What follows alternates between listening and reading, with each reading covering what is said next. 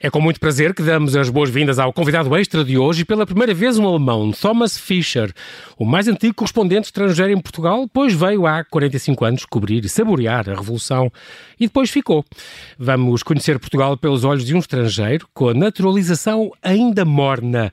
Este é um país complicado, diz ele, e o meu grau de compreensão do que se passa aqui seria muito menor se não tivesse devorado as obras do ESA. Olá, Thomas, e muito obrigado por teres aceitado este nosso convite em direto via Skype. Bem-vindo ao Observador. Olá, muito boa noite e uma boa noite a todos os ouvintes. eu, eu... Diz, diz. Espero que aguentem o meu português. Vamos ouvir português com sotaque, mas, mas faz parte, porque tu, tu nasceste uh, longe daqui. É engraçado porque nas crónicas que tu escreves, eu li algumas, apresentas-te sempre como o observador. E hoje está o observador, achou isto, o observador encontrou aquilo.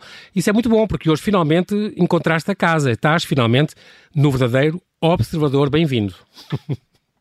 Muito obrigado. Tu, tu uma vez contaste que tinhas nascido na Alemanha, que no tempo em que os teus avós ainda tinham que, ainda tinham que fazer a prova de ascendência ariana. Fizemos um grande, uma, uma grande evolução desde então, quer vocês, quer nós também aqui em, em Portugal. Apesar de tu depois teres passado a tua infância em, em Londres, dos dois aos 12 anos e, e, estudaste economia, estudaste depois sociologia. Um, e a primeira vez que vieste a Portugal, se não me engano, então foi em pleno verão quente, verdade? Foi em pleno verão quente, portanto, um, foi o tempo na Alemanha de, eh, do chanceler Willy Brandt, uma viragem à esquerda, mas que ficou uh, aquém das expectativas. Nós, na altura, éramos, uh, portanto, estudantes jovens, todos inspirados por alguma esquerda política e, pronto, tínhamos também projetos para a vida pessoal, vivíamos em comunidades, as nossas famílias eram principalmente os amigos, eh, fomos a primeira geração a tirar inteiro proveito da um, libertação sexual, da pílula, a última antes de SIDA. Portanto, tínhamos sonhos políticos, uhum. tínhamos sonhos pessoais, as mulheres não queriam seguir a mesma vida que as suas mães. Um, havia três ditaduras no sul da Europa, havia a Grécia, a Espanha e Portugal. Um, ninguém pensava que Portugal seria a primeira a cair. Nós tínhamos ainda ficado chocados com o 11 de setembro, mas o de 73, o golpe no Chile e Portugal para Exatamente. nós foi Pinochet. uma Exatamente. enorme esperança. Exatamente. É engraçado porque, porque tu, e então, pronto, pegaste na namorada, pegaste na tenda, pegaste no carocha verde e vieram, vieram por aí de carro, a entrar a Portugal até por, por Vilar Formoso, mas, mas é engraçado porque tu disseste, uh, li aliás uma, uma crónica tua chamada O País do Flower Power Alimentar Sonhos, que um, este golpe militar, mais bonito que a memória, como tu escreveste, que derrubou a mais antiga ditadura da Europa, um, na altura, na, na, República Federal Alemã, na RFA, não ligaram muito, porque na véspera, no 24 de Abril, tinha, sido, tinha acontecido uma, uma grande coisa. Tinham desmascarado um, um espião, uh, que era da, da, da, RDA, da República Democrática, ligado, portanto, ao Bloco Soviético, e, portanto, estava tudo em... em, em o Willy Brandt depois demitiu-se, tem uns tempos, um, estava tudo também num grande, numa grande agitação na Alemanha, e por isso mesmo assim vieram, tu tinhas 20 anos, vieste para cá sonhar com esta, esta revolução uh, aqui na por cima. Uh, ficaste um mês a saborear com, com vinho e, e na praia uh, este, estes tempos que, que, nunca mais se saíram da memória. Pois, exatamente. Pronto, as ondas da Revolução Portuguesa chegaram rapidamente à Alemanha, chegaram, não é? Portanto, a, a, a inspirar-nos. havia cada grupo, cada grupinho na, na universidade identificava-se com uh, algum grupo, um algum partido uh, em Portugal. Uh, toda a gente pensava que era em Portugal agora que os seus sonhos iam, iam se concretizar. Exato. tu depois voltaste, acabaste por voltar à Alemanha, se não me engano, e voltaste depois em 82, por aí, certo? 82, 83 Conheceste então. Tive aqui várias vezes, 76, okay. uh, 80, 81, 82 e. Sim, é, 82. Eh, acabaste por conhecer então a tua, a tua companheira nessa altura, conheceste em 82, Exatamente. numa aldeia ao pé de Coimbra, ela era educadora de infância lá. Um, numa altura em que estamos em, portanto, estamos há, há 40 anos, quer dizer, eh, ela, tu, tu lembro de tu escreveres isto, que, que ela fazia, era a primeira que tinha a carta na família dela, comprou um carro em segunda mão, ainda fazia os trabalhos à, à luz do gás, eh, porque a eletricidade só tinha chegado em 1970, eh, portanto, um, que quando depois tiveram, começaram, tiveste uma filha, assististe ao parto, que era uma coisa bastante inédita cá, e ires ver uma cesariana, o próprio pai. Uh, depois, quando os médicos diziam que era preciso antibiótico, tu questionavas, porque era uma coisa que já se fazia na Alemanha, eles olhavam-te assim com um ar de quem é ele, este homem para estar a duvidar.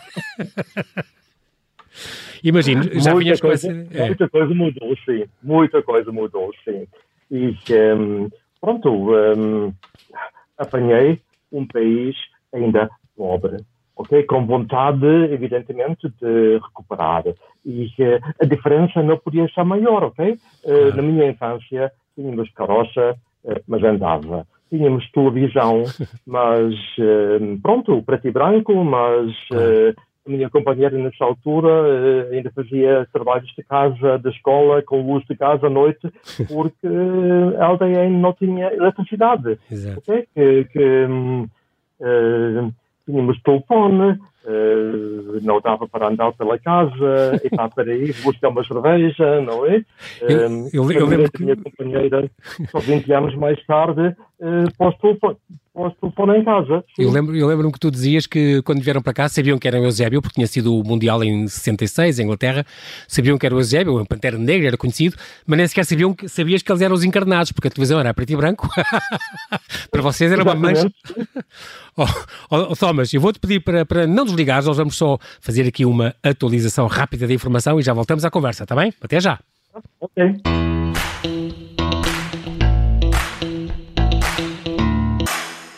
Estamos a conversar com Tomás Fischer, nascido alemão e quase português, o mais antigo correspondente estrangeiro em Portugal, com uma visão muito especial e muito rica do nosso país.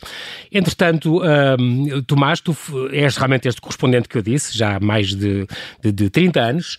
Uh, o teu registro do correspondente é, é, tem a, é, a credencial JE1A, é como aquelas matrículas 00AA00 praticamente. Um, tu trabalhaste para, para jornal, jornais suíços, televisão alemã, um, em vários sítios, és um freelancer. Um, organizaste há cerca de 30 anos até uns passeios de autocarro para, para turistas americanos e, e, e, canadianos para a Espanha, para Portugal, para Marrocos. Escreveste uns guias turísticos sobre Portugal, sobre os Açores, sobre Lisboa. Um, e interessa-te muito a questão, por exemplo, dos Açores e da África portuguesa. Tens algum contacto concretamente dos Açores? Eu sei que, que, que tens, e aliás, agora hoje eras para estar lá com a África portuguesa, a ex-África portuguesa, as nossas ex-colónias, com Angola, com Moçambique, ainda hoje tens algum contacto? Tu, quando estavas cá, ainda, ainda, era, ainda foi na altura da Revolução, portanto, nem sequer estavam ainda independentes. É, um, não, é uma área que te interessa, especialmente. Conheço, conheço Cabo Verde, conheço São Tomé e Príncipe, e quanto aos Açores, pronto, o meu coração está nos Açores. Os Açores têm uma gente muito especial, sinto-me lá em casa, simplesmente, eh, já não conto as vezes que eu vou aos Açores. Uhum. Mas se calhar algum, dia termino os meus dias lá em alguma ilha. Também sobre a questão da televisão, e agora vamos falar de alguns pormenores que tu gostas de apontar. A televisão, o Portugal é o país da Europa onde se vê mais televisão, isto é, é um facto. E, mas para ti a televisão é um bocadinho um, um castrador, como tu escreveste, de relações pessoais, porque de, num país que de, de, supostamente tão caloroso, entras em casa de, uma, de uns amigos, de uma família, e lá está a televisão ligada e as pessoas. E é uma, coisa que seria impensável na Alemanha, a pessoa ficar no serão, todos olhar para um. Para um a não ser que fosse o, o final do Bayern, por exemplo, que está, que está a acontecer, mas tirando assim, normalmente só para ver as novelas, nunca aconteceria. Um, é uma coisa que nos meus primeiros anos aqui em Portugal me irritou imenso. Um, dizia, aparece em casa, vamos conversar, vamos tomar um copo, copos nunca faltavam, mas depois uh, a televisão, televisão, televisão. Vamos que é um café à televisão. Portanto, uh, essa, esse pequeno ecrã que conquistou o país uh, muito rapidamente e pensei simplesmente que, que, que muita coisa humana se perdeu com essa rendição à televisão. É isso. Muito bem. Um, também há uma coisa que tu te queixas uh, uh, por causa da explosão, também é, é outra crónica tua, a explosão do, do, do, do consumismo a questão dos passeios dos domingos. Os portugueses, tu criticas muito que pegam ao domingo, vão todos para o shopping e quando podiam ir para o Jardim da Estrela ou para o Jardim Zoológico ou para Monsanto passear, eh, é uma coisa que também te fez alguma confusão. Hum, Fez-me confusão. Agora, como é que é? Hum, eu vinha de um país já, já farto de consumo, ok? Eu devo compreender que um país como Portugal queira recuperar, portanto, uh, dias de tanto tempo queremos ser iguais uh, aos outros países da Europa, portanto, uh, uh, iguais em quê? Iguais no salário? Seguramente que não. Portanto, para ir atrás do sonho europeu, era com crédito bancário. Portanto, pessoas a endividarem-se, novos padrões de, de, de, de consumo e uh, talvez uma pressa exagerada em ter o mesmo nível de vida que outros povos. Uhum. Outra coisa que tu, por exemplo, um, falas da questão da sinistralidade rodoviária, que apesar de tudo aqui é muito elevada, mas, mas baixou bastante eh, baixou, desde que vieste. Baixou, felizmente sim, mas o sangue que não jorra em Portugal nas revoluções eh, jorrava nas estradas. No entanto, tu lembras-te que, por exemplo, em, em miúdo, em, em, neste caso em Inglaterra, um, já ensinavam, eh, tinham, tinham aulas, é uma coisa que cá, se calhar, tu sentes que fazia falta. Em Inglaterra já ensinavam-vos na escola primária primária ensinavam-os a atravessar ruas, uh, tinham essas noções básicas um, ehm, de segurança rodoviária desde muito pequenino um, ehm, e que cá não, não, ainda continua, se calhar, a, a não haver, ou, ou continuas a, a, a pensar que isso não se faz. Sim, exato. Portanto, eu vinha lá na Inglaterra às vezes, uma equipa de um organismo qualquer de segurança rodoviária, e lá no recreio, com umas fitas, marcavam uma rua, marcavam uma passadeira, e depois era como vacina. You want to cross the road, queres atravessar a rua, you look right, left, right again. E uh, pronto, vivíamos no subúrbio de Londres uh, e a minha mãe não fazia ideia onde eu andava sábado à tarde, domingo à tarde com a minha bicicleta. Portanto, uhum. isso no subúrbio de Lisboa, hoje em dia seria impensável. Sim, sim. Agora, uh, não há condições, muitas vezes, de segurança. jovens e crianças, hoje em dia, em Portugal, vivem muito mais limitados do que eu na minha infância. Há, há outra coisa, há outra, uh, outro pormenor dos portugueses que tu comentas, que é a questão da hora, da hora de pagar, quando é para pagar a conta do almoço, aí ninguém é mais solidário do que nós. É, é verdade. Um, Porque dividimos tudo, ao passo que na Alemanha dividimos tudo e na Alemanha é uma confusão. Para empregado da mesa é um trabalho dos diabos. Portanto, uma pessoa diz: Eu tive uma sopa e uma pizza margarita e duas cervejas e uma sobremesa. E a próxima pessoa, eu comi lasanha, não tive sopa nenhuma, comi não sei o quê, meia garrafa de vinho e cada uma por si. E aqui a conta é dividida. E se uma pessoa comeu lagosta enquanto outra comeu. Uh, omelete, por exemplo, uh, tudo bem, essa pessoa da lagosta dá mais de 10 euros e a coisa está resolvida, não é? Isso uhum felizmente não se perdeu e em muitos outros aspectos também Portugal eh, é um país muito solidário. Eu fico impressionado, por exemplo, por ver que aqui há eh, qualquer coisa como 700 mil pessoas, creio, eh, envolvidas em algum trabalho de, de, voluntário.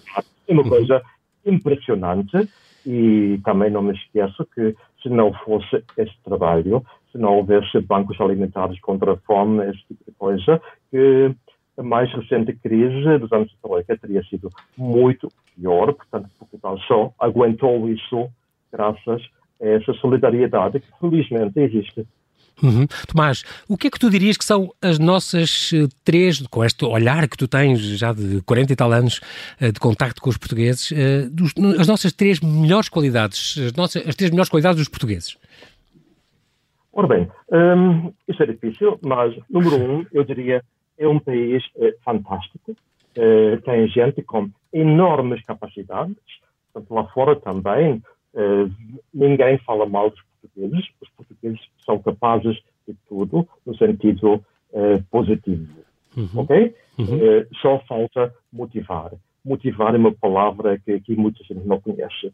Segundo, é um país relativamente seguro, simpático, acolhedor, onde é possível ganhar confiança com atitudes corretas. Eu valorizo isso imenso. Uhum. Uh, terceiro, um, é o valor turístico, é a variedade geográfica, uh, é o clima, são as praias, uh, é a comida, é a oferta cultural, portanto, tudo isto.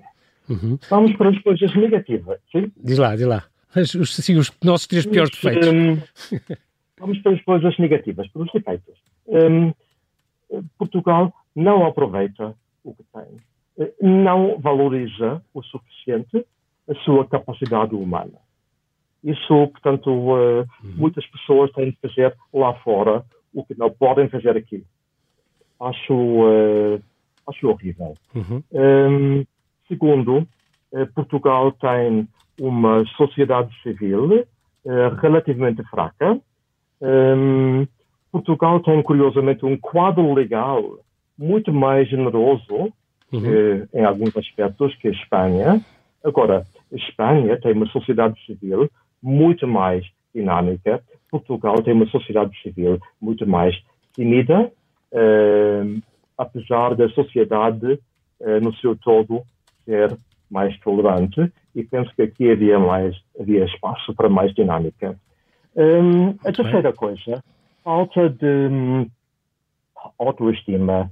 Um, só se valoriza o que é nosso quando é reconhecido lá fora. E isso vemos, por exemplo, um, é, língua portuguesa, podemos ter aqui uma, uma elite cultural numa guerra civil por causa do acordo ortográfico, mas no momento em que, há, no momento em que se pode ganhar dinheiro, é tudo em inglês. Sim. É, é uma coisa que tu te queixas também, esta turistificação, não é? As pessoas sabem que tu és alemão, falam-te logo em inglês e, e, quando tu falas um português e percebes bastante bem, mas achas que é, isso é quase sintoma de termos vergonha da nossa língua? Um, eu não sei. Eh, pessoas dizem-me que querem falar inglês para praticar. Às vezes sinto o inglês como algo discriminatório, tipo, tu não és dos nossos. Eh, hum. Pode haver as mais um, pode haver as mais variadas razões para uhum. isso, uhum. mas um, pronto, neste momento por acaso isso da pandemia Covid-19 é uhum. é muito trágico, mas voltou a falar-se português em Lisboa. Muito bem. Uh, há outra coisa que tu também tens uma crónica sobre isso, o culto da distância social. Insistes com esta coisa do.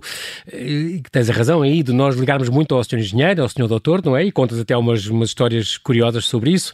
O próprio Jerónimo de Souza ainda era operário quando entrou em São Bento, não é? E, e depois, e o, funcionário e tal, para não evitar gafos, o senhor doutor, que tal? Era deputado, portanto devia ser doutor ou engenheiro. O senhor doutor, e ele disse, mas eu não sou doutor. E ele, oh, e passou, corrigiu logo para ser engenheiro. É uma das coisas que tu, que tu, que tu apontas muito, que na Alemanha é um bocadinho também mais descontraído e cá ainda ligamos muito à questão do, do, do, do título académico, certo?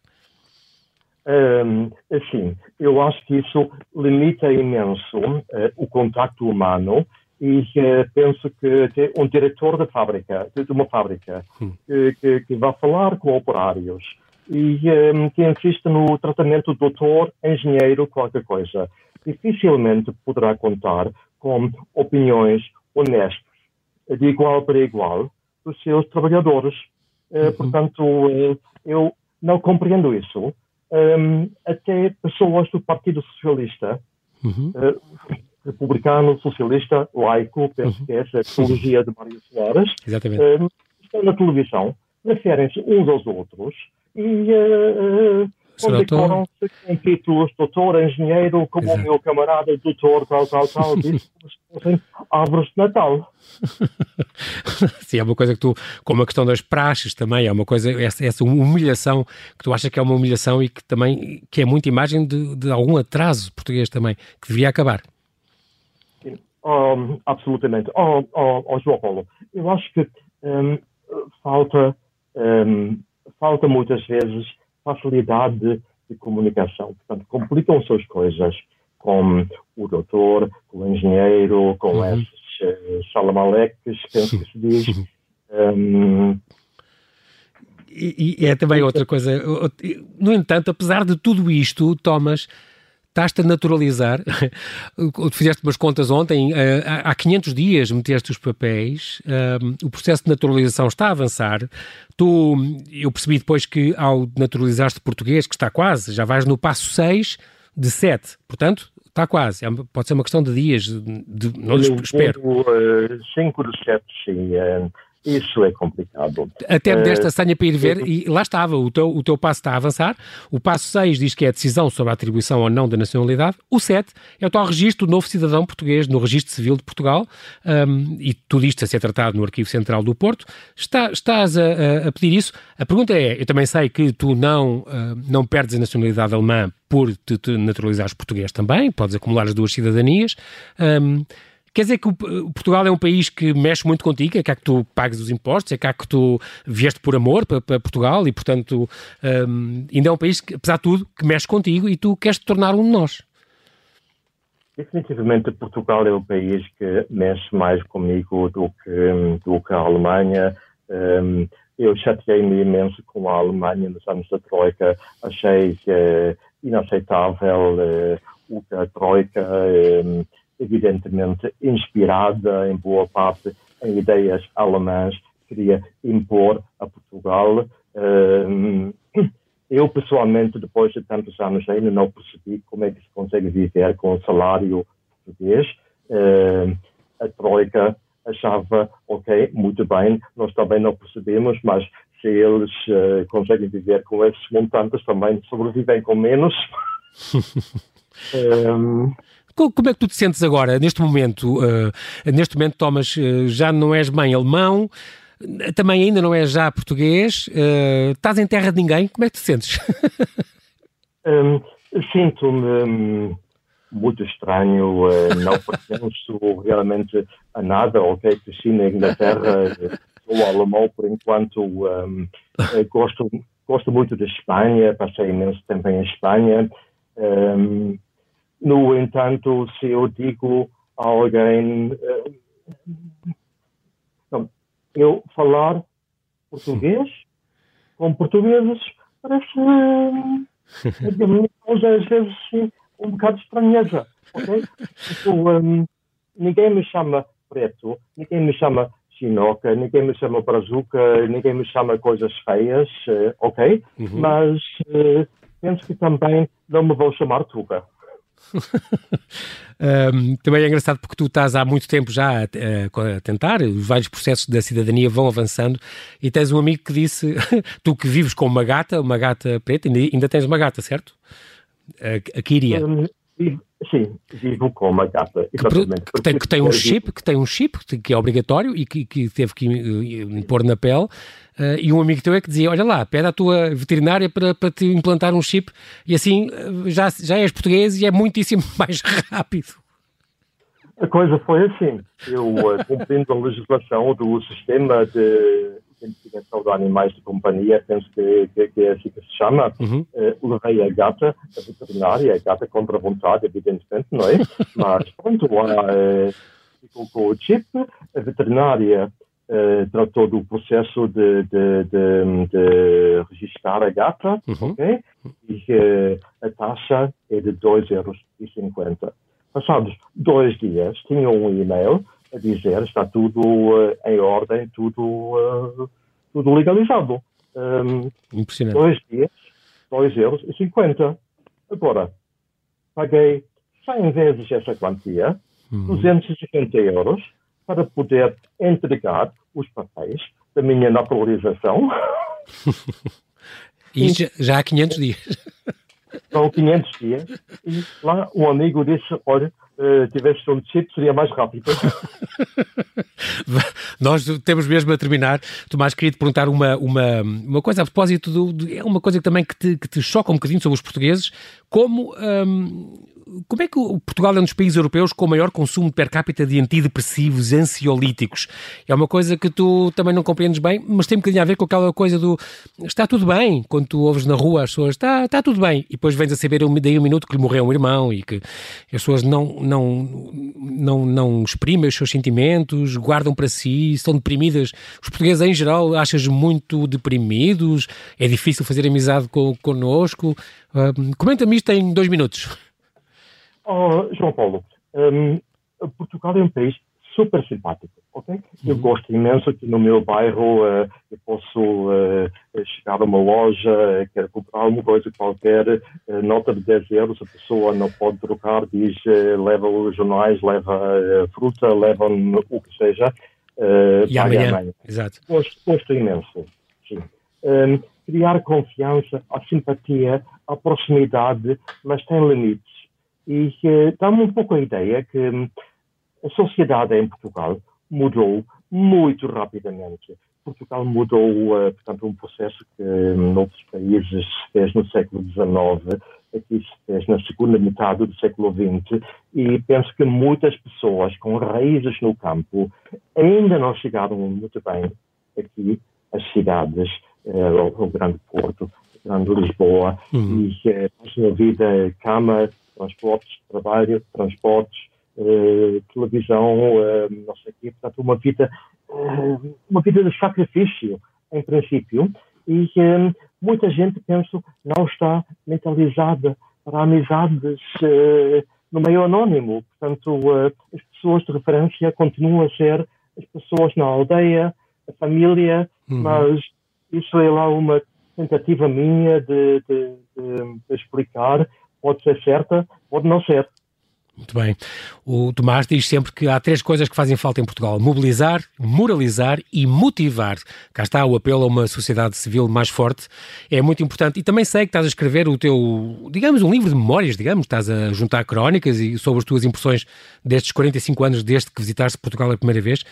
Nós, infelizmente, não temos tempo para mais. Thomas Fischer, quero-te agradecer muito este, esta tua presença e estas tuas histórias, este, esta tua visão. Quero-te agradecer esta disponibilidade para estar connosco e este teu olhar crítico sobre o que nos torna portugueses e qualquer dia a ti também, porque ficaste contagiado e, portanto, qualquer dia também és um de nós. Já eras pela, pela amizade. Muito obrigado, eh, Tomás, e até breve. Muito obrigado, eu. Um grande abraço. É um prazer. Muito até obrigado. Breve. Um abraço. Até breve.